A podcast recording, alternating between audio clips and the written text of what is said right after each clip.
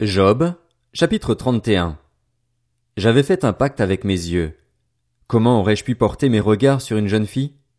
Quelle part Dieu m'aurait-il attribué d'en haut? Quel héritage le Tout-Puissant m'aurait-il envoyé du ciel? La misère n'est-elle pas réservée à l'homme injuste et le désastre à ceux qui commettent le mal? Dieu ne voit-il pas ma conduite? Ne compte-t-il pas tous mes pas?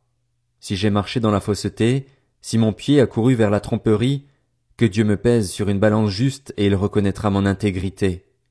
Si mon pas s'est écarté du droit chemin, si mon cœur s'est laissé guider par mes yeux, si une impureté quelconque s'est attachée à mes mains, qu'un autre profite de ce que j'ai semé et que mes jeunes plantes soient déracinées.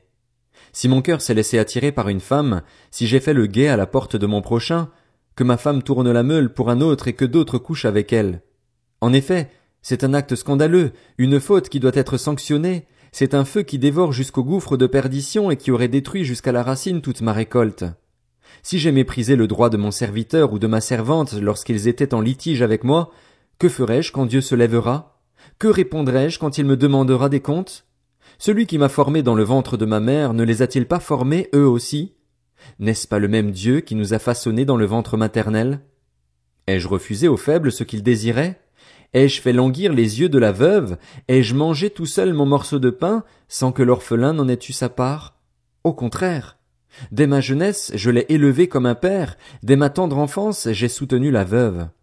Si j'ai vu quelqu'un mourir par manque d'habits, le pauvre manquer de couverture, sans lui donner de raison de me bénir, sans qu'il ait été réchauffé par la toison de mes agneaux, si j'ai levé la main contre l'orphelin parce que je me savais soutenu par les juges, que mon bras se détache de mon épaule, que mon avant-bras se brise au coude.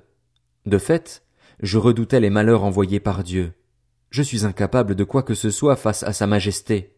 Si j'ai placé ma confiance dans de l'or, si j'ai dit au métal précieux, tu es ma sécurité, si je me suis réjoui de la grandeur de ma fortune, de la quantité de mes biens, si j'ai regardé la lumière du soleil quand il brillait, la lune quand elle s'avançait radieuse, et si mon cœur s'est laissé attirer en secret, si je les ai adorés, c'est encore une faute qui mérite d'être sanctionnée, j'aurais renié le Dieu d'en haut. Me suis-je réjoui du malheur de celui qui me détestait? Ai-je sauté d'allégresse parce qu'un mal l'avait atteint?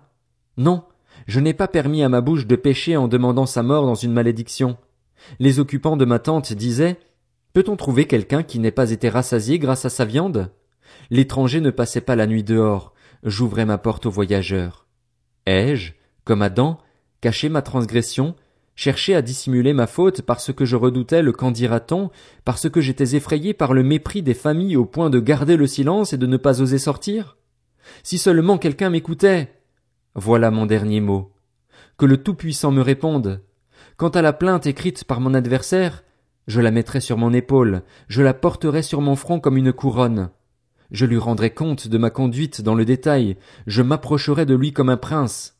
Si mon terrain crie contre moi et que des sillons versent des larmes, si j'ai mangé son produit sans le payer et que j'ai fait le désespoir de ses propriétaires, qu'il y pousse des ronces au lieu du blé et de la mauvaise herbe au lieu de l'orge.